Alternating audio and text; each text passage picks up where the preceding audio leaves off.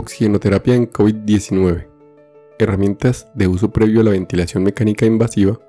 Guía simple. Este es un podcast en el que desde el ojo de la ciencia aprenderemos del coronavirus y de la enfermedad COVID-19. Es una producción de medicina en una página. Dirección y conducción, Jarvis García.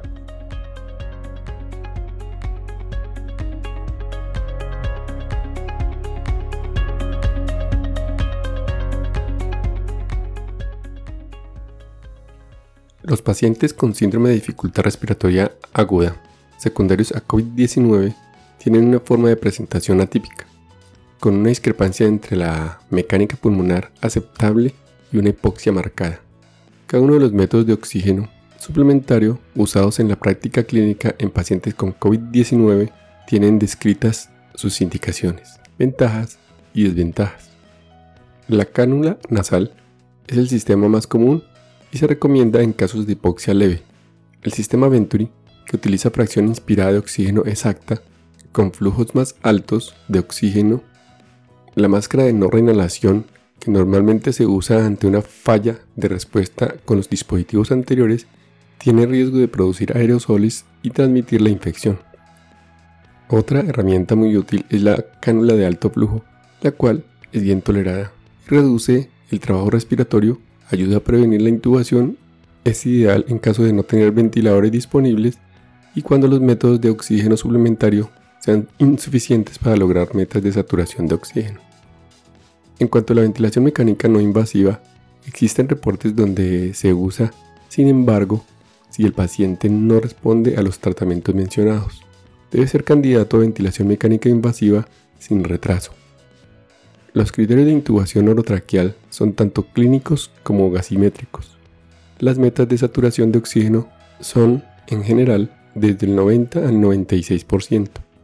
No se debe retrasar la intubación y la ventilación mecánica en caso de tener indicación. Los pacientes con síndrome de dificultad respiratoria aguda secundario al COVID-19 tienen una forma de presentación atípica, con discrepancia entre la mecánica pulmonar aceptable y la hipoxia marcada pudiéndose explicar por una notable hipoperfusión de tejido pulmonar no ventilado. La respuesta ante la posición prono o el PIP alto no se debe únicamente al reclutamiento pulmonar, sino al hecho de que estos pacientes que cursan con una neumonía poco reclutable presentan una restricción de la perfusión en respuesta a la presión o fuerzas gravitacionales. En el tratamiento de estos pacientes se debe tener en cuenta las siguientes consideraciones iniciales con respecto a la oxigenación. 1. Meta de saturación de oxígeno entre 90 y 96%. 2. No tolerar la saturación de oxígeno menos de 90% tienen mal pronóstico y mayor mortalidad. Solo considerar en caso de EPOC con hipoxemia crónica severa asociada. 3. La hiperoxia es igualmente deleteria. 4 se debe buscar normalmente el trabajo respiratorio del paciente. 5. Evitar, en lo posible, dispositivos generadores de aerosoles en sitios sin aislamiento adecuado. 6. Evitar nebulizaciones en caso de broncoespasmo. Usar inhaladores de dosis medida. Y 7. No retrasar la intubación orotraqueal. La ventilación mecánica en caso de tener la indicación y disponibilidad de ventilador. Hay que recordar que son criterios clínicos y gasimétricos teniendo mayor relevancia el gasimétrico. Métodos de oxígeno suplementario. Se tienen dos estrategias que permiten la administración de oxígeno terapéutico. Sistemas de oxigenación convencional y cánula nasal de alto flujo. Cabe anotar que los siguientes dispositivos están limitados por la mecánica ventilatoria del paciente. Posición en prono del paciente. Se ha observado que los pacientes con síndrome de dificultad respiratoria aguda responden a la posición en prono, incluso se ha planteado la pronación temprana en pacientes despiertos no intubados, con ventilación espontánea sin sedación, durante el uso del sistema de oxigenación convencional o cánula nasal de alto flujo. Reportes de casos no oficiales en los cuales se propone como medida adicional. No se tiene suficiente evidencia para generar una recomendación a favor o en contra. Pudiera considerarse como otra herramienta en casos de que el paciente la tolere. Cánula nasal Es el sistema más común y disponible, útil en caso de hipoxia leve. De 1 a 2 litros minuto ofrece una FIO2 del 24 al 28%. Es preferible evitar flujos por encima de 5 litros minuto debido a la intolerancia, irritación y riesgo de pixtaxis. La dispersión de aerosoles varía según los litros minuto a los que se use. Es así como un flujo de 1 litro minuto genera dispersión entre 0,2 y 0,3 metros pudiendo aumentar hasta un metro de distancia con flujos de 5 litros minuto. Sistema Venturi provee fracciones inspiratorias de oxígeno precisas, ajustables con distintos flujos de oxígeno. A medida que se aumenta la FIO2, disminuye el flujo total de aire administrado. Adaptable a máscaras simples, mascarilla de traqueostomía o tubo en T.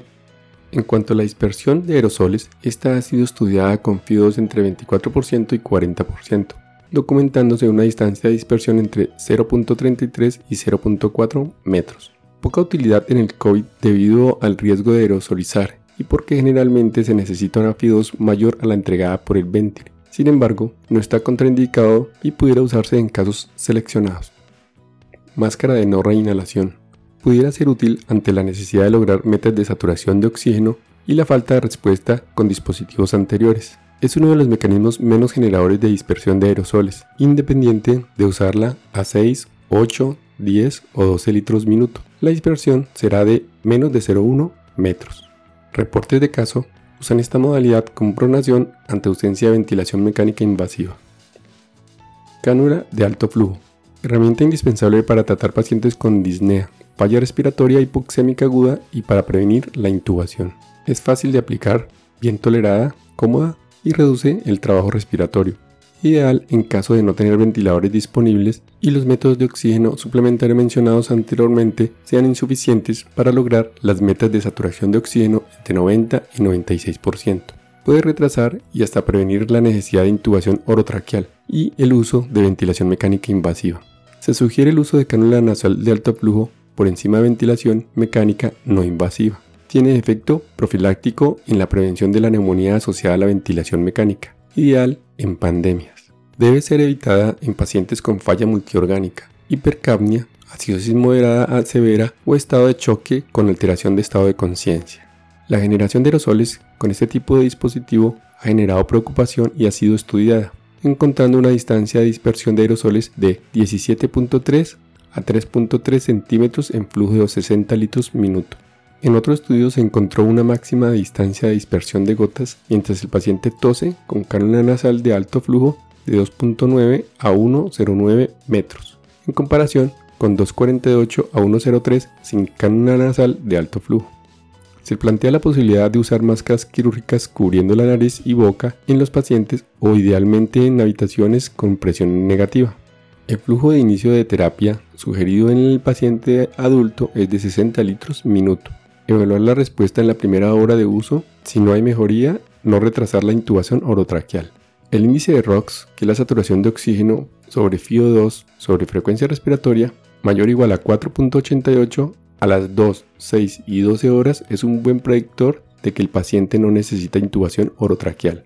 Entre 3.85 y 4.87 requiere monitoreo estrecho y menos de 3.85 predice un alto riesgo de necesidad de intubación. Ventilación mecánica no invasiva. Tiene riesgo de dispersión de aerosoles y transmisión difícil de cuantificar. Estos valores varían principalmente por el tipo de máscara usada y, en menor proporción, según la presión positiva inspirada o expirada en centímetros de agua utilizada. La evidencia actual no recomienda como primera línea en pacientes con falla respiratoria COVID-19.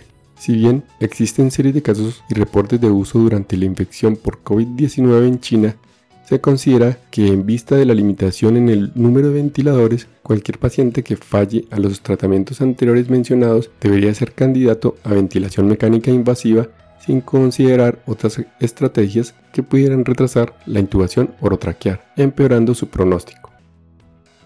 Y hasta aquí el episodio de hoy. No olviden pasar por la descripción donde dejo los links para mejor revisión del tema. Chao, chao. Recuerden, pensando en el coronavirus, al enemigo es mejor conocerlo para acabar, acabar, acabar, acabar.